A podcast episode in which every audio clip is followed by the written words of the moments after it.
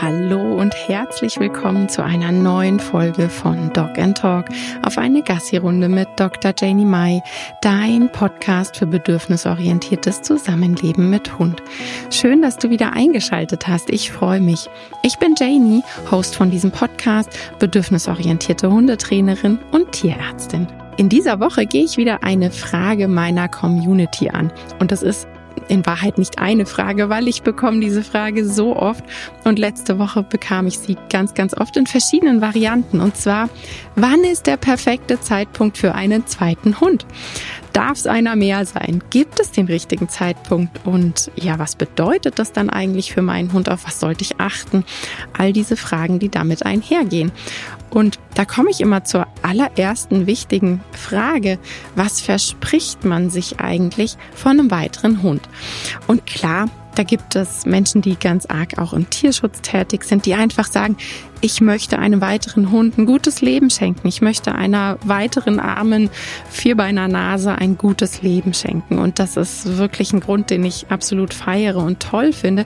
Nichtsdestotrotz muss man unbedingt weiterdenken und sich natürlich auch wirklich im Klaren sein, was das alles bedeutet. Und da ja bei uns in Deutschland gerade auch die Gebührenordnung für Tierärzte erhöht wurde, das heißt, die Tierarztkosten sind wirklich drastisch höher geworden, was ganz, ganz wichtig ist. Also das war ein absolut notwendiger und wichtiger Schritt. Ja, nicht negativ verstehen. Es hat aber dennoch Auswirkungen auf die Tierhaltung, ganz klar. Auch wenn man sich die örtlichen Tierheime anschaut, es ist einfach nicht klein zu reden, dass aktuell Tiere abgegeben werden, weil die Menschen sie sich nicht mehr leisten können. Gerade ältere Tiere, was immer ganz, ganz schlimm ist, finde ich, ja. Wenn die dann, ja, im Tierheim leben müssen, weil sie krank geworden sind, wofür sie auch nichts können. Aber es ist natürlich aktuell noch, ich hoffe, das verändert sich sehr bald, noch schwer mit einem kranken älteren Tier eine ähm, Krankenversicherung abschließen zu können. Und deshalb da wirklich auch der Vermerk, sich richtig im Klaren darüber sein, okay, ich möchte da noch einem Tier aus dem Tierschutz helfen, was ich toll finde auf der anderen Seite, aber wirklich auch vollumfänglich an alles weitere denken, was damit einhergeht ja, was muss ich als Mensch eigentlich leisten, wenn diese Gruppenhaltung da dann klappen soll. Und hier ein wichtiger Einschub, auch wenn ich das ähm, umgangssprachlich immer mal wieder nutze, damit einfach auch die Menschen sich angesprochen fühlen. Das Wort Rudel wird tatsächlich immer falsch genutzt. Es ist eine Zwangs-WG, es ist eine Gruppenhaltung und kein Rudel, was wir da haben. Also das nur ähm, der, ja, der Richtigkeit halber noch kurz eingeschoben. Also für wen sollte denn eigentlich der zweite Hund sein? Hast du dir darüber schon Gedanken gemacht? Und diese Gedanken, die uns als HundetrainerInnen da dann immer entgegenkommen, sind die Klassiker. Die zähle ich jetzt mal auf. Und ich muss wirklich sagen, sie sind alle durch die Bank weg nicht haltbar. Ähm, dazu dann auch gleich ein paar Infos, aber du kennst sie bestimmt. Der Klassiker ist, dann kann mein erster Hund besser alleine bleiben, weil der hat nämlich Schwierigkeiten mit dem Alleine bleiben. Und das mag sich lustig anhören, aber das ist kein Witz. Das denken extrem viele Menschen und ich möchte mich darüber auch nicht lustig machen, sondern aufklären. Ich finde das ganz, ganz wichtig, weil es natürlich für die Menschen und die Hunde eine Katastrophe ist, wenn man dann auf einmal zwei Hunde hat, die nicht alleine bleiben können. Also der eine Hund, der Verlassensstress hat, weil seine Bezugsperson weggeht, der hat diesen Stress noch immer, weil man muss an dieser Geschichte arbeiten. Meine Bezugsperson geht weg, ich fühle mich trotzdem sicher und wohl. Und ob da ein zweiter Hund dabei ist oder nicht, mm, macht es definitiv nicht besser eher umgekehrt, denn der Hintergrundstress des Hundes steigt durch einen zweiten Hund. Also das ist wirklich ein Argument, was überhaupt nicht haltbar ist. Deshalb auch hier schon mal der Einschub. Ein Zweithund sollte niemals angeschafft werden, bevor der erste nicht super, super sicher, super gut, perfekt alleine bleiben kann. Dann Nächstes Argument, dann hat mein Hund weniger Angst und fühlt sich draußen wohler, wenn man einen Angsthund hat. Auch das höre ich sehr, sehr oft, aber auch hier funktioniert es nicht so einfach. Ängste sind ja nicht wegzuwischen. Sonst könnte man ja einfach sagen, bei einem Spinnenphobiker, ich mache jetzt mal einen Witz, dann fühlt er sich wohler oder ich lenke den ein bisschen ab, dann hat er keine Angst mehr vor Spinnen. Ängste müssen anders behandelt werden als durch einen Hund, der sich draußen sicher fühlt. Ja, ähm, gerade wenn da noch kein keine Bindung ist. Und eine Bindung passiert ja nicht einfach nur, weil man die gleiche Spezies ist. Das heißt, da braucht es viel, viel mehr, um Social Support geben zu können und um eine Unterstützung sein zu können. Da darfst du dir gerne so Situationen vorstellen, wo man selber total gestresst kurz vorm Ausflippen ist und dann steht da jemand ganz ruhiges neben einem und sagt, was hast du denn? Hier ist doch alles total toll, die Situation ist doch super. Wirst du davon ruhiger? Also ich nicht, so viel kann ich dir sagen. Nein, also das funktioniert so einfach nicht. Die Stimmungsübertragung funktioniert in dieser Art und Weise mit, ich hol dir einfach einen anderen Hund, den du nicht kennst, zu dem du keine Bindung und keinen Bezug hast und dann hast du draußen keine Angst mehr. Man hat dann meistens das Umgekehrte, dass der neue Hund eben auch, ne, in einer neuen Umgebung, der kennt sich überhaupt nicht aus, der ist sehr empfänglich dafür, was dann der erste Hund da macht, gerade wenn das ein sehr junger Hund ist. Wenn man da einen Welpen dazu holt, dann läuft das meist in die umgekehrte Richtung.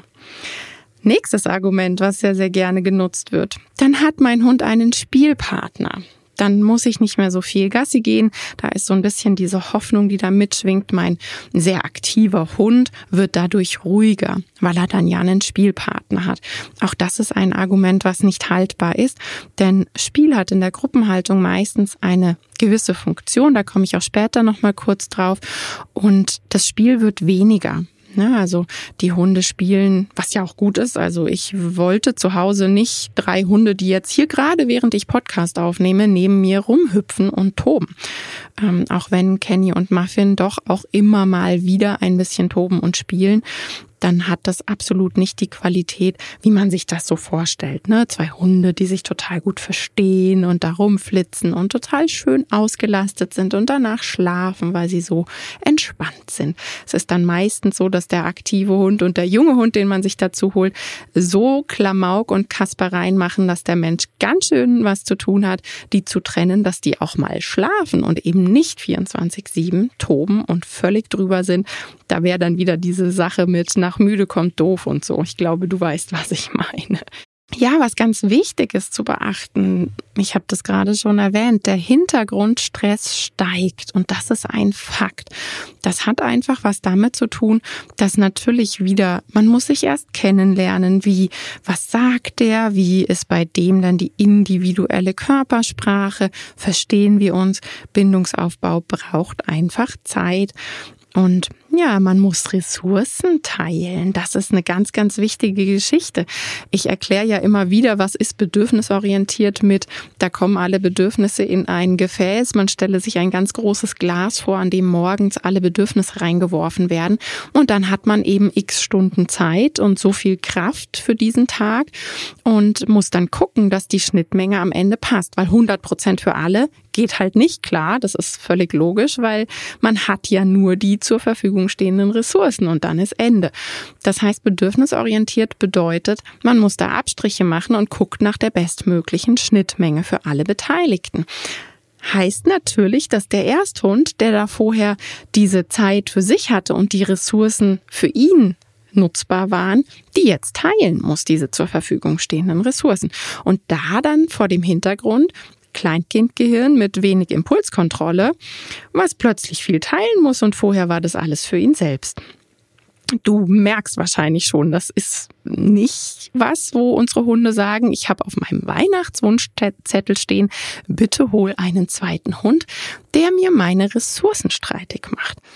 Es ist wirklich so nicht, wie wir Menschen uns das vorstellen. Und ganz viele Hunde, wenn sie natürlich in entsprechender Umgebung leben, ja, und ein Zuhause haben, wo ihre individuellen Bedürfnisse und Belange auch gesehen und gefördert werden, wo eben der Hund, meinetwegen ein sehr nasenambitionierter Hund, auch Nasenarbeit machen kann, wo die wirklich Jobs bekommen, dass sie mental ausgeglichen und gesund sind und ihre Playdates haben mit tollen Kumpels, dass sie gewinnbringende Sozialkontakte haben die haben echt nicht die Notwendigkeit für einen zweiten Hund. Das sage ich ganz, ganz klar. Ähm, ja, du wirst dir jetzt denken, die hat doch auch drei Hunde und erzählt uns hier einen, ja? Ja, ich habe drei Hunde, aber ich habe auch wirklich nicht den normalen Job. Also ich hocke nicht irgendwie in einem Büro und muss um neun Uhr irgendwo in einem Büroviertel sein, wo ich meine Hunde nicht mitnehmen kann oder oder. Ich habe einen ganz, ganz anderen Tagesablauf, der tatsächlich ganz viel um die Hunde strukturiert ist.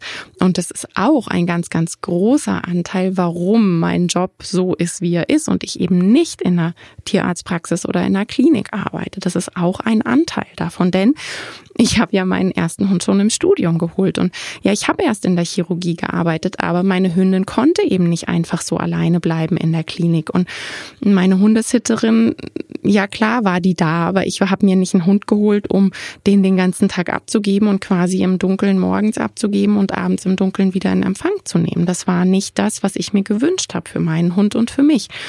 Also ich zähle da nicht so ganz. Aber ja, bei mir war das auch so. Wie kam das zu einem Mehrhund-Haushalt? Warum eigentlich? Ich hatte ja meine Hündin damals. Naja, ich, mein Job, meine Ausbildungen im Hundetrainingsbereich, die haben natürlich dazu geführt, dass ich auch manche Dinge unbedingt machen wollte. Zum Beispiel Dog Dance. Naja, meine Hündin hatte einen massiven Oberschenkelbeinbruch. Die hatte ja auf der rechten Seite einen viel kürzeren Oberschenkelknochen als links. Die habe ich dreibeinig übernommen quasi. Sie konnte das eine Bein damals nicht nutzen. Das haben wir durch Physio und Training dann wieder hinbekommen, dass sie das Bein nutzen konnte. Nichtsdestotrotz konnte ich mit ihr ganz viele Dinge einfach nicht so machen, wie ich das mir gewünscht hätte. Und so kam dann eins zum anderen. Und immer dann, wenn es mit dem einen Hund so alles total easy und glatt lief und der Alltag so langweilig war, weil wir einfach so spazieren gehen konnten. Das, was sich ganz viele wünschen, ich weiß. Du darfst jetzt gerne den Kopf schütteln. Immer dann, wenn so dieser Moment kam, wo alles glatt lief, ähm, da kam mir da bei mir dann immer der Wunsch zu, ich mag noch mehr machen und erleben. Also gerade auch mit meiner Tierschutzhündin, das war wirklich ein steiniger Weg auch am Anfang, ja, weil die hat viele Dinge erlebt. Die war ja auch schon über ein Jahr, als sie zu mir kam. Da hatte ich einen ganz schönen Schaff und mir hat es einfach riesig Freude gemacht, eben auch dieses Begleiten, weil mir von Anfang an klar war, dass es eben nicht ist, ich hole jetzt da einen Hund dazu, die lieben sich und spielen und liegen zusammen und Tirili, überall hüpfen Herzchen in der Luft, sondern dieser, ja, man nennt es so schön Elternjob, zu schauen, wo hat wer welche Belange, wie schaut gerade wer, wo muss ich in der Kommunikation unterstützen und so weiter und so fort.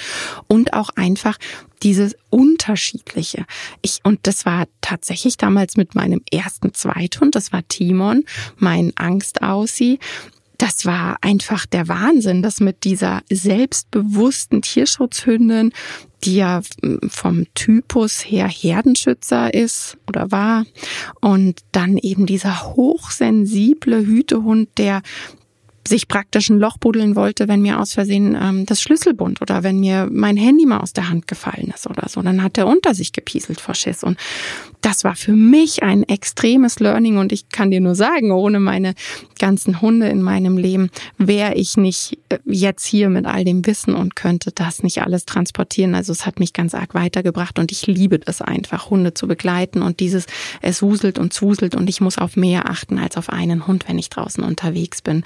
Das ist aber eine Typsache. Auch das wäre wahrscheinlich ganz wichtig in dieser Eingangsfrage. Ähm, ja, habe ich eigentlich diesen Traum, dass ich mal so langweilig wie dies nicht ab kann, durch die Gegend tapere und man sich mit Blicken verständigt, man quasi gar nichts mehr sagen muss und so jeder seins machen kann und man mit dem Hund Spaß hat und Hobbys hat. Wenn das dein Ziel ist, bitte, bitte hol dir keinen zweiten Hund, ja, weil da wirst du nicht hinkommen, dass du mit zwei Hunden, die nicht gehemmt sind und nur an der Hacke laufen. Also ich möchte jetzt das weglassen, ja. Also es geht hier um Hunde, die individuell sein dürfen, die immer noch Hund sein dürfen und ihre Individualität auch ausleben dürfen und nicht nur gehemmt an der Hacke laufen. Ansonsten hast du immer was zu tun. Ja, schon alleine die Tatsache, dass du nicht mehr nur noch einen im Blick haben musst, sondern wenn Reize kommen, was auch immer es sein mag, Radler, Jogger, Kind auf dem Roller, was auch immer, dann musst du gucken, wo sind zwei Hunde. Und ähm, das solltest du dir vorher sehr, sehr gut überlegen. Die Erwartungshaltung, dass der Ersthund sich also freut und die gleich dicke Spielpartner sind, die trifft wirklich genau nicht zu. Deshalb habe ich sehr, sehr oft auch Beratungen, wo die Menschen total aufgelöst sind. Die sind wirklich todtraurig darüber, dass der erste Hund so viel knurrt, sich zurückzieht, überhaupt nicht mehr teil hat an, am Familienleben und mit jeder Faser seines Körpers deutlich macht, boah, was ist das hier? Hat das sein müssen, ja?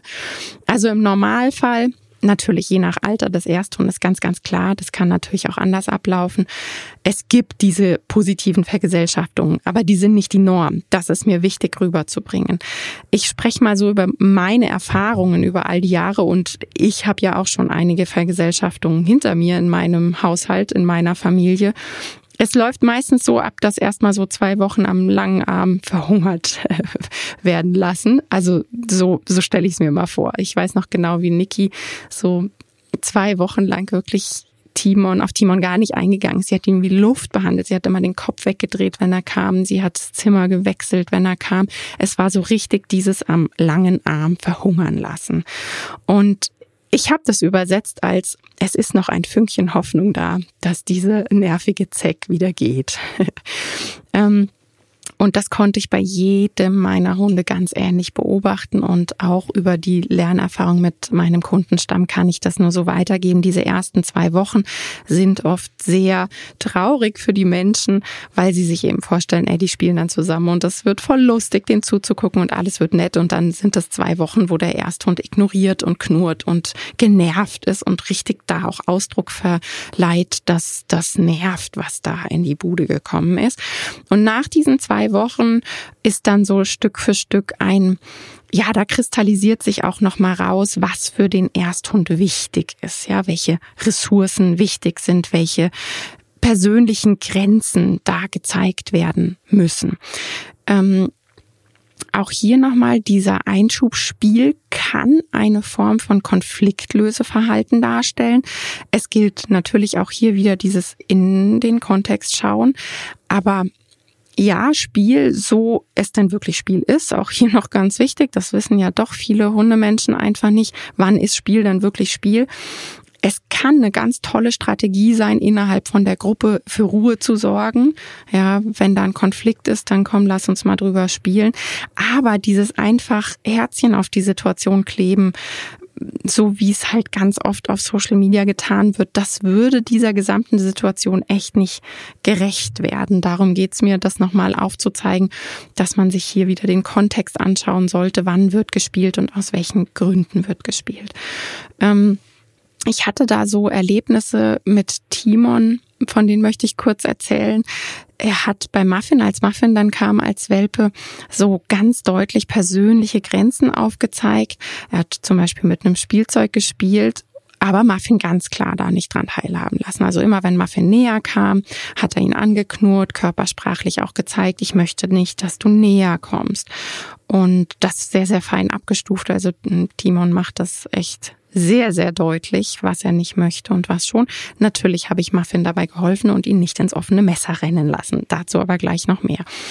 Und dann hat ähm, Timon das Spielzeug so richtig mitten im Zimmer liegen lassen, sich an den Rand gelegt und jedes Mal, wenn Muffin darauf zugelaufen ist, wollte er draufkloppen. Und sollte man das so laufen lassen? Nein, die machen das bitte nicht unter sich aus. Wir haben doch einfach das Ziel, dass das eine Familie ist, die sich mag und die unter einem Dach leben kann, ohne sich die ganze Zeit zu streiten und zu kloppen, oder? Das ist ähm, ein unerfahrener Welpe in dem Fall. Also Muffin hatte halt ja nur seine gute Welpenstube. Der muss nicht von erwachsenen Gouvernanten ähm, so gepiesackt werden, echt nicht nochmal Thema Hintergrundstress, ja, der steigt ja eh schon. Und wir Erwachsenen sind fürs Familienklima zuständig. Das möchte ich immer wieder betonen ich muss natürlich Chancen auf Kommunikation und, und so zwischen, ähm, ja, zwischenhundliches Lernen geben. Ich muss aber individuell einschätzen, was kann der Zweithund denn leisten? Was kann der ab und wie gut spricht der Ersthund überhaupt? Auch das ist ja so eine Sache. Merkst du dann vielleicht, dein Ersthund hat irgendwie überhaupt keine Leiter der Kommunikation, der kloppt immer sofort drauf. Ja, dann sind da echte Baustellen, die schwierig sind, wenn der Ersthund Körpersprache sowieso noch nicht so wirklich versteht, weil der hat jetzt gerade acht Wochen oder neun Wochen nur mit seinen Geschwistern rumgekloppt und die können alle das Einmaleins nicht, also haben die sich das Einmaleins auch nicht beibringen können. Ähm, ich lasse ja Kinder im, im, Sandkasten auch nicht einfach sich die Schippe über die Köpfe kloppen und sage, ja, das machen die unter sich, die lernen gerade Kommunikation. Das ist ja genau die Art und Form von Kommunikation, die wir doch später nicht wollen, oder? Wir wollen doch keine Hunde, die mit draufkloppen Probleme lösen sondern mit, ich gehe aus der Situation raus, ich baue Abstand auf, ich frage bei meinem Menschen nach einer guten Lösung. All das ist doch das, was wir eigentlich wollen. Was bedeutet fürs Familienklima zuständig sein? Das habe ich da gerade einfach so gesagt. Diese Summation und den Ausgleich von Stress. Ja, dafür bin ich zuständig, dass ich das wahrnehme. Was sind die Summationsfaktoren? Was sind die Situationen? Und vor allem dann auch wieder individuell. Wie kann ich dann diesen Stress ausgleichen oder auch vorbeugen? Auch das finde ich ganz wichtig. Ich muss natürlich die Chance auf Kommunikation und Strategien mitgeben die sollen ja auch mal also ist natürlich das Ziel von, von uns allen Hundemenschen, wenn man mehrere Hunde hat, dann ist das Ziel, dass die auch mal zusammen alleine bleiben können. Oder eben auch zusammen eng im Auto nebeneinander sitzen können oder was auch immer. Ja, also dieses unbeaufsichtigt das muss ja irgendwie auch klappen können. Von daher muss es Chance auf Kommunikation geben, aber hier müssen wir am Anfang behilflich sein. Was sind dann Strategien, die hier in dieser Situation passend sind? Und das können wir Erwachsenen echt gut einschätzen oder sollten es gut einschätzen können. Die Voraussetzung an dich ist also, du solltest Hundesprache lesen können frühzeitiges Eingreifen, gerade in Ressourcensituationen, wird einfach dein Job werden bei Bedarf auch lebenslang. Auch das finde ich ganz wichtig, dass einem nicht dieses, oh ja, das läuft dann wahrscheinlich so sechs, acht Wochen weil ich höre schon die Frage, ja, wie lange, wie lange dauert denn das, bis die sich da so eingegroovt haben? Dann kann ich nur sagen, das geht am Anfang dann wahrscheinlich je nach Hund, je nachdem, wie gut dein Ersthund auch spricht und je nachdem, wie gut der neue Hund, also jetzt bleibe ich mal bei dem Thema Welpe, der noch keine Hundesprache spricht in der Form oder es noch nicht gut kann und schon gar nicht diese individuelle Hundesprache deines Ersthundes, dann geht es wahrscheinlich schon recht schnell. Aber dann kommt ja der Zweithund irgendwann in die Pubertät und dann entwickeln sich da Hormone und dann entwickeln sich neue Verhaltensweisen. Das ist kein statisches System. Ähm, ja, also es bleibt für immer wirklich ein System, was man begutachten muss, weil Krankheit, Alter, gerade im Alter abnehmende Sinnesleistungen, das merke ich bei Timon extrem, wie sich das auch verändert und wie dadurch auch immer sich das Verhalten von Kenny ihm gegenüber ändert, weil ich glaube, das habe ich hier und da schon öfter erwähnt, dass Kenny und Timon eben durchaus welche sind, wo ich immer wieder auch gucken muss und wo ich es nicht auf die Spitze treiben sollte und wo man die Summation unbedingt im Kopf haben sollte. Ähm, na klar, es gibt Hundepärchen, wo es einfach nur glatt läuft. Ja, natürlich. Das möchte ich überhaupt nicht kleinreden. Das gibt es, aber es ist wirklich nicht die Norm. Und dass sich durch Veränderungen der Umstände, kann ja auch ein Umzug sein, ja, es gibt viele Szenarien, die man sich da vorstellen kann. Es wird Veränderungen in der Gruppe mit sich bringen. Und das muss man im Auge behalten. Also es ist kein statisches System im Sinne von, oh ja, Haken dran, das haben wir jetzt fertig. Ähm, die können jetzt miteinander sprechen. Ich habe meinen Job erledigt. So wird es definitiv nicht sein. Da reicht dann oft auch bei uns ist dann eine neue Hündin hier hingezogen, die ähm, Läufigkeit und dann kann ich durchaus in meiner Hundegruppe schon wieder sofort Veränderungen feststellen.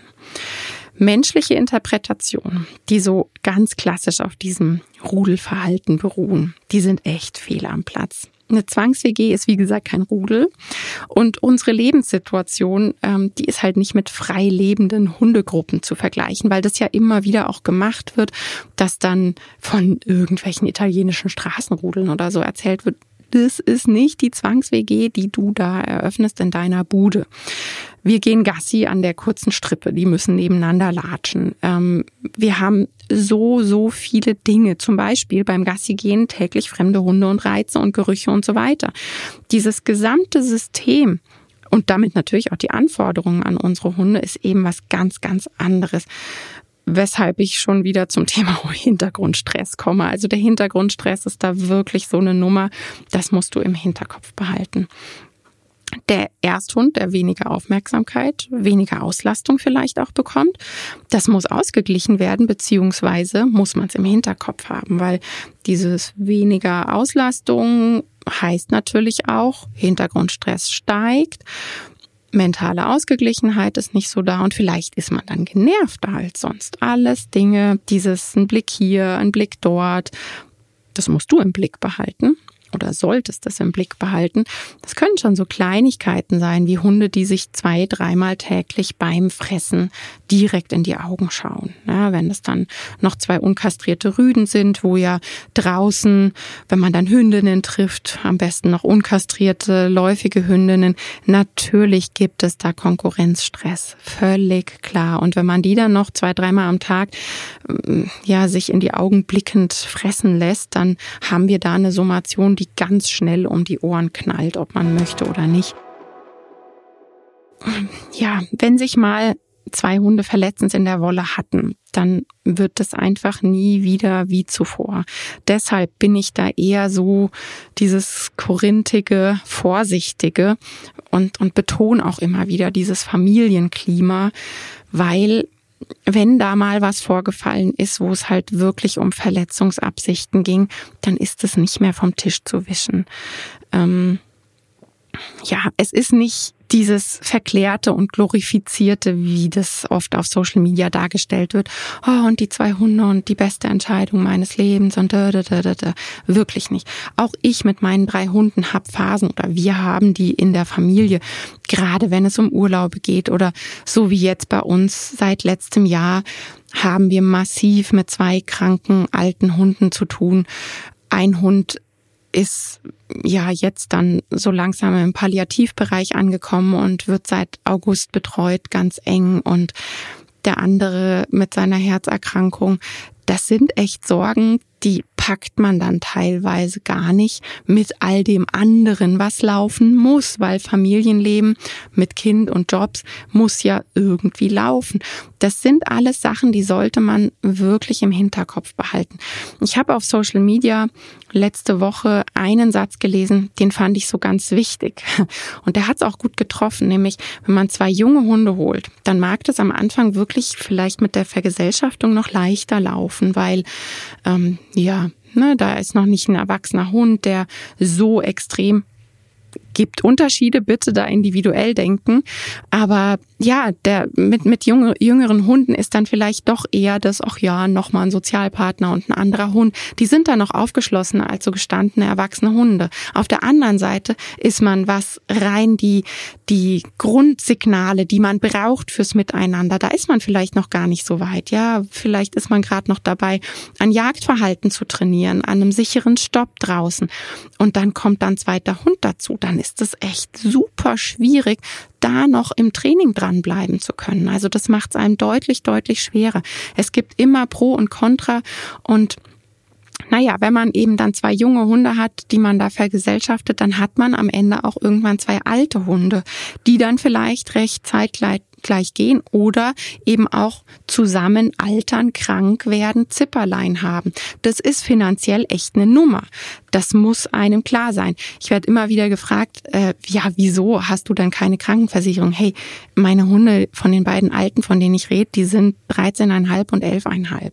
Ich weiß nicht, wer von euch vor 13,5 Jahren von einer Hundekrankenversicherung wusste. Ich, ich habe keine Ahnung. Ich glaube, es gab es damals noch gar nicht. Und mit alten Krankenhunden findet man keine Krankenversicherung. Ja, also das, was es zu der Zeit von Timon und Muffin gab, war überall, dass man ab fünf Jahren nicht mehr aufgenommen wurde. Und bis dahin war ich auch selbst noch in der Tierarztpraxis tätig und das hat einfach für mich dann auch nicht viel Sinn gemacht.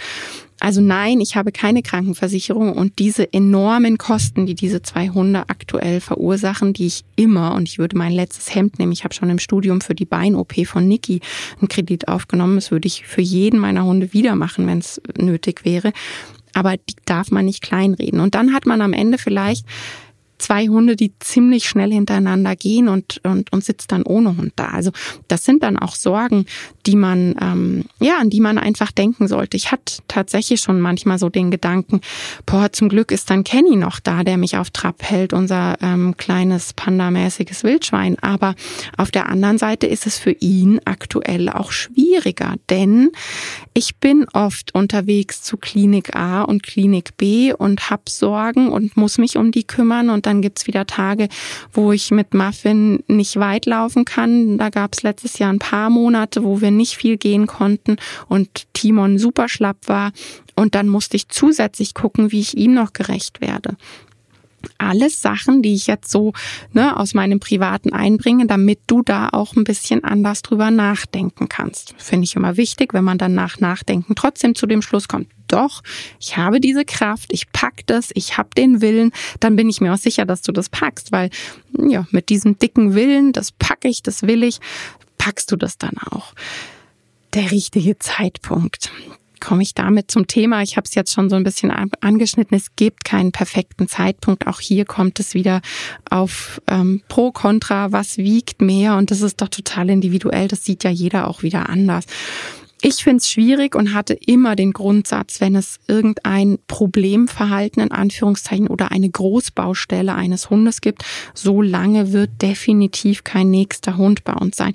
Das ist auch der Grund, weshalb ähm, nach Muffin auch so ein langer Abstand war. Ja, ich wollte damals dann schon einen vierten Hund und Border Collie war ja mein absoluter Kindheitstraum, den ich mir unbedingt irgendwann auch mal erfüllen wollte. Und Muffin hatte ja massive jagdliche Geschichten und da war einfach völlig klar, wenn ich dann da noch was Junges, rumhüpfendes, rasendes, schnelles, reaktives habe, dass das dann voll angetriggert wird. Ähm, auch bei, bei Timon und Niki war ein ganz schöner Abstand, weil Niki aus dem Tierschutz Schutz eben einige Baustellen mitgebracht hat und das hat eine ganze Weile gebraucht. Also sei dir da einfach im Klaren, dass wenn du jetzt Trainingsstand, keine Ahnung, sagen wir mal acht von zehn hast und der neue Hund dazu kommt, dann rutschst du wieder runter. Du rutschst locker auf eine fünf oder so, weil die Ablenkung da ist, weil deine Reizteilung da ist. Du hast gar nicht mehr so die Aufmerksamkeit. Du reagierst viel langsamer. Und das muss einem einfach klar sein. Wenn ich auf einer neun oder einer zehn stehe, dann kann ich ein paar Prozentpunkte abgeben. Wenn ich aber trainingsmäßig eh nur auf einer zwei bin, dann wird's halt echt happig, ja, wenn ich dann noch einen zweiten Hund dazu hole, wo ich bei A anfange. Also da sei dir wirklich bewusst, grundsätzlich kann man aber sagen, es gibt nicht den perfekten Zeitpunkt, weil das hochgradig individuell ist. Das hat ja auch was mit deinen Ressourcen und deinen zeitlichen Möglichkeiten zu tun. Es hat alles Vor- und Nachteile, wenn der Hund älter oder jünger ist und das musst du ganz individuell entscheiden. Ich persönlich, und das ist auch das, was ich immer rate, gehe immer nach diesem, habt ihr noch eine Großbaustelle? Dann vergiss es und schieb das mit dem zweiten Hund echt erstmal auf die Wartebank. Wie die Zusammenführung machen. Am besten nicht, während der Ersthund auf deinem Schoß auf dem Sofa sitzt, zum Beispiel. Und auch nicht, oh Gott, das habe ich letzte Woche gesehen, da geht gerade so ein Reel wieder viral auf Instagram, wo der neue Welpe in einem Pappkarton dem Ersthund unter die Nase gestellt wird. Auch das mach bitte nicht. Ähm, man sieht nämlich bei dem Ersthund ziemlich große, ähm, ja, Kontenance-Probleme, sagen wir es mal so, und der findet das alles andere als gut und witzig und die Herzchen, die da drumherum sind, und oh, so sweet, stimmt definitiv nicht. Ja, das ist nicht das, was der Ersthund sich in diesem Moment denkt. Ähm, auch bitte nicht einfach das Gartentor öffnen und rein mit dem Welpen zum Ersthund in den Garten rasen lassen. So nach dem Motto, der wird schon überleben, mein Hund ist ja total lieb ich finde es so wichtig, dass man sich klar macht, der erste Eindruck zählt. Es gibt den ersten Eindruck halt nur einmal, ja. Und da bin ich echt voll der Korinthenkacker und Schisser und übertrieben, wie auch immer. Aber diesen ersten Eindruck gibt es nur einmal. Ja klar, ich werde immer gefragt, wie habe ich das gemacht? Ich möchte hier nochmal kurz erwähnen, Kenny kam 2016. Ich habe seit 2016 keine eigene Zusammenführung mehr gemacht, sondern nur mit Kundenhunden. Ähm, Und natürlich hat sich mein Wissen seit 2016 sehr, sehr, sehr verändert. Sehr sogar. Also gerade wenn man sich anschaut, dass ja die Hunde so richtig in den Fokus der Forschung erst Ende 1990 kamen. Also man kann schon sagen 2000. Dann ist einem wahrscheinlich recht klar, dass sich von 2016 bis jetzt verdammt viel getan hat. Wie habe ich es gemacht? Ähm, ich habe von Besuchen Geruch mitgebracht. Das habe ich damals auch schon bei der Katze gemacht, die dann zu Niki erstmal dazu gezogen ist, dieses sich beschnuppern lassen und auch absichtlich decken und, und ja, oder auch Spielzeuge austauschen und da dann positive Stimmung gemacht. Auch klar, hier ne, mit Futter kann man das wieder recht einfach machen. Ich habe dann auf die Abholfahrt meine Hunde mitgenommen. Und ja, aber so beim Abholen können sie sich dann schon riechen. Also die, wir haben Hundeboxen im Auto und der Welpe, ich weiß, es ist verboten, aber nichtsdestotrotz, glaube ich, macht das dann trotzdem immer jeder so, weil, hey, das ist total krass. Von den Geschwistern weg, alles neu und dann äh, auch nicht Boxen trainiert oder sonst was. Ich hatte die auf dem Schoß. Ähm, ja, also die haben sich da dann schon so im Auto ein bisschen beriechen können. Aber was habe ich davor gemacht? Vor der Fahrt natürlich dort in der Fremde, weil das ja für meine Ersthunde auch äh, fremde Umgebung war, über Abstand mit einer zweiten Person. Finde ich urwichtig, dass du das nicht alleine machst, sondern da braucht es wirklich eine zweite Person oder wenn du drei Hunde hast, drei Personen. Einer sitzt ähm, angeleint dort, der andere da in einem großen Abstand, so dass die sich sehen, aber eben nicht dieses, oh, ich will dahin, ich will dahin haben. Beide werden gefüttert, Freude, Freude bei dem jeweiligen Menschen beschäftigt, so dass man immer mal die Nase in den Wind und über die Schulter rüber guckt, ey, was macht denn der da drüben? Aber der Hauptfokus bei dem Menschen, der die Leine in der Hand hat, ist. Danach gehe ich einen großen Kreis, damit man sich wirklich noch nicht direkt trifft und mache einen Platztausch. Dann kann da nochmal Geruch, Schnupper, Schnupper, da wo eben der andere Hund gesessen ist vorher, und da auch wieder positive Stimmung, wieder mit Futter arbeiten. Und danach gehe ich mit dem Welpen oder eben mein Partner, je nachdem, in die Hocke oder Welpe auf den Schoß so ein bisschen. Also das, wenn man hockt, dann kann man sich den Hund ja so auf die Oberschenkel setzen oder eben so in diese Beinhöhle. Und der Ersthund, der darf zum Schnuppern kommen, falls der mag. Meine Tierschutzhündin, die Niki, die hat das nicht gewollt. Die war immer so auf Abstand. Ja, ich habe dich eh gesehen und gerochen und wie gesagt, ne, am langen Arm verhungern lassen. Und ich habe da gar keine große Interesse, weil ich habe dich jetzt geschnuppert, ich habe dich beobachtet. Ich Hunde haben einen guten Geruchsradius, die müssen nicht die Nase in den Hintern stecken, sondern die können auch so schnuppern. Und sie wollte da gar nicht hin. Und wenn der Welpe zum Beispiel Abstand aufbauen möchte, dann lass bitte den Welpen nicht bedrängen vom Ersthund. Ja, nimm, der Welpe darf Abstand aufbauen. Das finde ich so wichtig, dass die nicht in diese Situation gezwungen werden, weil es ist echt der Erstkontakt und da soll das selbstwirksam stattfinden. Ich möchte Kontakt aufbauen und nicht ich muss. Zu Hause ähm, hatte ich dann ja einfach Türgitter dann schon installiert. Und es war ja dann die gemeinsame Autofahrt, wo einfach klar war, die treffen sich nicht. Also auf gar keinen Fall zusammen in eine Box sperren, bitte, ja, auf der Autofahrt, sondern die sind in einem Auto, die schnuppern sich, aber die können nicht zueinander. Ich fand das einfach die Fahrt über dann nochmal ganz gut. Auch dieses Sehen, hey, die hat den am Schoß und ähm, ja, dieses Familienzugehörige, das ist da schon was, was ich auch bei meinen immer wieder feststelle, dass wenn meine Eltern einen neuen Hund hatten in der Familie, dann war das immer was ganz anderes so von Anfang an als ein komplett fremder Hund mit fremden Menschen. Ja. Zu Hause Türgitter, alle Ressourcen wegräumen. Bitte macht das. Alle Ressourcen. Guckt in alle Ritzen, dass nicht noch irgendwo ein versteckter Kausneck liegt oder, oder. Räumt das erstmal weg. Weil, hey, dieses, ah, wir kommen zur Tür rein und dann äh, fallen wir gleich über das Lieblingsspielzeug vom Ersthund. Das wäre echt eine doofe Situation. Türgitter deshalb, weil man da natürlich ganz viel Selbstwirksamkeit hat. Die können sich durchs Tür Türgitter schnuppern, man kann gucken, Nähe, Abstand. Ähm, sie können sich eben nicht ja gleich übereinander herfallen, wie auch immer. Also das mit Türgitter finde ich urwichtig. Macht man mittlerweile auch in Welpenstunden so, die gut, gut geführt sind, dass die Welpen nicht direkt aneinander, sondern dass man da mit Gittern dazwischen arbeitet. Ähm, falls du dir einen Welpen, einen jungen Hund dazu holst oder holen möchtest, dann bitte mit Hausleine. Die schleift so hinterher. Das gibt's wirklich als Name. Da kannst du mal schauen. Die heißen Hausleine. Die sind ganz dünn, schmal, ohne Haken, ohne Ringe. Und da geht's einfach nur darum, dass man im Bedarfsfall ausbremsen kann, wenn eben Körpersprache übersehen wird, dass man die übersetzt, dass man quasi sagt, hey, wenn der Ersthund so guckt, dann bedeutet das, bau Abstand auf. Und weil du das nicht verstehst, helfe ich dir dabei, Abstand aufzubauen. Getrennte Spaziergänge mit zig Ausrufezeichen möchte ich es versehen, denn dir ist doch wichtig, dass dein neuer Hund auf dich reagiert und nicht auf den Ersthund. Weil natürlich Hundesprache, ne? Ist doch viel, viel leichter, sich mit dem Hund zusammenzutun, dessen Sprache ich natürlich nochmal viel leichter, auch wenn ich diese individuelle Körpersprache noch kennenlernen muss. Deshalb ist es trotzdem Hundesprache. Mit Menschen muss ich eine komplett andere Fremdsprache kennenlernen.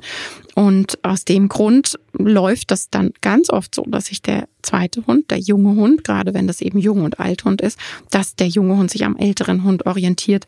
Und deshalb diese getrennten Spaziergänge, das habe ich wirklich. Und wenn ich nur eine Stunde Zeit hatte, dann bin ich mit den Erwachsenen 30 Minuten gegangen, mit den Zwergi 30 Minuten oder wie auch immer. Ähm, ich habe das aufgeteilt, weil das super, super wichtig ist. Ich habe letztens mal überlegt und habe dann auch so Fotos angeschaut also über den Daumen gepeilt, bis zum 18. Monat habe ich mit Kenny immer wieder getrennte Spaziergänge gemacht und die ersten Monate zu 100 Prozent nur. Ja, ähm, ganz, ganz wichtige Geschichte. Ja, die nächste Frage, ist Rüde besser oder Hündin oder wie mache ich denn das am besten? Hey, es ist total individuell und hier kann ich auch nur wieder sagen, natürlich ist da rein von der Erfahrung her, dass wenn ich Rüde und Hündin habe und ein anderer Rüde, am besten noch unkastriert, einfach mal in meine Hundegruppe reinrasselt, ist es schwieriger, als wenn man zwei Hündinnen hat zum Beispiel. Ja, ja, ich habe nur Rüden und ich würde grundsätzlich, das liegt aber auch an Kenny, der einfach Rüden jetzt nicht alle so prickelnd, also unkastrierte, unkastrierte Rüden alle so prickelnd findet, der kommt damit schon zurecht. Aber ähm, wenn wir einfach irgendwo spazieren gehen und er am besten gerade noch irgendwo schnuppert und ein unkastrierter Rüde ihn von hinten umholzt, mm, mm, da wird's schon blöd. Ja, und aus dem Grund, ja, gibt's so ein rüde Hündin-Ding? Ich sage immer nein, es ist total individuell ich würde es individuell mir eine Beratung holen, die sich meinen Ersthund da anschaut und eben auch auf Erfahrungswerte. Wie reagiert denn mein Hund auf andere? Bei meiner ersten Hündin, das war damals auch so eine Frage, wieso hast du dann zu Niki, zu meiner Hündin, einen Rüden dazu geholt? Weil Niki mit Hündinnen sofort in so ein komplettes, ich nehme mich zu 100 Prozent weg und löse mich in Luft auf. Wir haben ja im Studium natürlich ganz viel Dog-Sharing sozusagen gemacht. Wir haben Hundesitter gebraucht. Ich war damals schon ein Jahrgang. Wir hatten praktisches ähm, Studium, also mit ganz viel Praxiszeit auch und äh, mit Klinikrotation. Und dann haben wir uns so aufgeteilt. Also ich habe dann Nachtdienste genommen, damit mein Hund nachts aufgeräumt war und ich tagsüber, oh Gott, ich glaube, ich hatte manchmal zwölf Hunde bei mir zu Hause.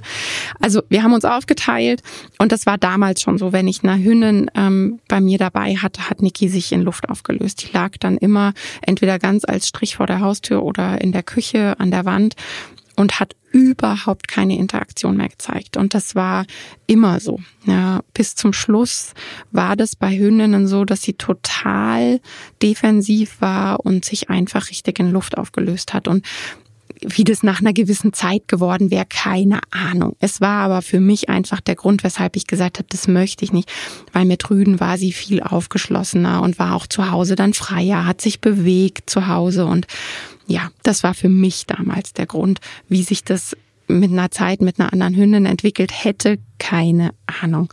Aber das ist eben so die Geschichte mit dem Bauchgefühl und mit dem Individuellen. Mehr kann ich dir da auch nicht mitgeben. Ähm, ich finde, mit einem erwachsenen Hund, gerade mit viel Rucksack, ja, mit einem gefüllten Rucksack, sollte man es echt nochmal langsamer angehen, diese Zusammenführung. Schon oft vorher vielleicht so Gassi-Strecken, diese Kennenlernnummer machen, wie ich es beschrieben habe, mit einer sitzt dort, einer sitzt dort, dass man wirklich auch zu zweit ist nicht mit nach Hause schleppen und so Probewohnen gleich in der Wohnung machen. Ähm, da würde ich mir echt Zeit lassen. Wo könnten Knurzonen sein, solche engen Zonen, ähm, wo die eng aneinander vorbeilaufen müssen? Wie achte ich drauf? Wann stehe ich da? Was sind da für Ressourcen? Bei der Küche vielleicht gleich erstmal ein Türgitter davor machen, dass die nicht keine Ahnung, sich unter der Küchenzeile eine Schlägerei geben, weil dir beim Kochen was runtergefallen ist oder so. Das wären so Sachen, an, an die ich einfach im Vorhinein denken würde und über die ich mir mal ein paar Gedanken machen würde. Wie sieht die Nachtsituation aus? Ja, ich habe Kenny zum Beispiel gleich mit ähm, Arschbombe eben nicht bei uns ins Bett hüpfen lassen weil ich einfach wusste, dass Timon eher so vom Typ her ist, oh Gott, was ist da? Hoffentlich zieht's erstmal wieder aus, ja. Und mir war wichtig, dass der erstmal so in seinem Stockwerk im Bett seinen Abstand haben kann und nachts seine gewohnte Ruhe hatte. Das heißt, ich habe in einem anderen Stockwerk geschlafen, die Türen waren offen und so konnten die Großen, die Erwachsenen selbstständig entscheiden, wer kommt, wer nicht. Und Muffin zum Beispiel hat von Anfang an dann bei uns unten geschlafen. Und ja, der hat auch von Anfang an neben Kenny geschlafen und die zwei waren von Anfang an recht dicke, obwohl ja Kenny ein massiv, ganz, ganz, ganz übles Ressourcenproblem hatte, was ähm, es bei uns in der Konstellation auch nochmal schwieriger gemacht hat. Aber Muffin ist da einfach nur grandios, ja, und äh, das ist aber eine Seltenheit, das muss man ganz klar sagen. Und zwischen ihm und Kenny muss ich ganz wenig machen und helfen, manchmal in so Situationen, weil Timon jetzt anderes Futter bekommt als die beiden anderen. Und ich muss einfach den Napf danach wegräumen, weil wenn dann Muffin hingehen möchte, den Napf ausschlecken oder kontrollieren und Kenny da gerade daneben steht, dann zieht er auch die Left so hoch. Das heißt, das sind solche Situationen, die ich meine. Es ist kein statisches System. Wir sollten diese Blicke im Blick haben und diese Summation im Kopf haben und die Situationen dann einfach umgehen. Ich muss ja den Napf von Timon nicht stehen lassen. Wir trennen komplett. Wir machen mittlerweile sogar die Küchentür zu, damit auch der Blick weg ist, nicht nur das Türgitter. Wir füttern Timon komplett alleine. Und erst wenn der ganz fertig ist und alles weggeräumt ist, dann können die anderen einzeln wieder zu uns in die Küche. Also dieses Begleiten und dieses im Blick haben ist so, so wichtig. Und ja, das ist ein Job, weil im Hintergrund immer irgendwie noch was rattert im Kopf. Bei uns gab es Phasen, gerade am Anfang, wo ich Timon und Kenny nicht alleine zusammenlassen konnte, wo wir mit zwei Kameras arbeiten mussten. Und das sind alles Sachen, die sollte man echt im Kopf behalten. Und ich hoffe, dass diese Folge dir da so ein bisschen bei hilft und ja, Anregungen gegeben hat. Wie gesagt, ich kann in dieser Folge nicht alles reinpacken. Mir fallen jetzt bestimmt gleich noch, sobald ich aufhöre, zig Sachen ein, die ich noch erzählen wollte. Aber man kann in so eine Podcast-Folge nicht alles reinbringen. Es ist hochgradig individuell und nichtsdestotrotz finde ich es so wichtig, dass man in ganz viele Ecken denkt, bevor man sich einen zweiten Hund holt. Ich hoffe, dabei hilft die Folge und ich äh, freue mich wie immer über Austausch unter dem entsprechenden Posting. Und ja, schick die Folge gerne weiter, wenn du jemanden im Freundes- und Bekanntenkreis hast, wo diese Frage gerade im Raum steht. Das hilft immer dabei, dass mein Podcast bekannter wird. Und wie immer, du weißt es, ich freue mich ganz arg über 5-Sterne-Bewertungen. Das ist sozusagen meine Bezahlung und die meines Teams für die Arbeit, die wir uns mit dem Podcast machen. Ich wünsche dir eine schöne Woche und bis nächste Woche. Tschüss.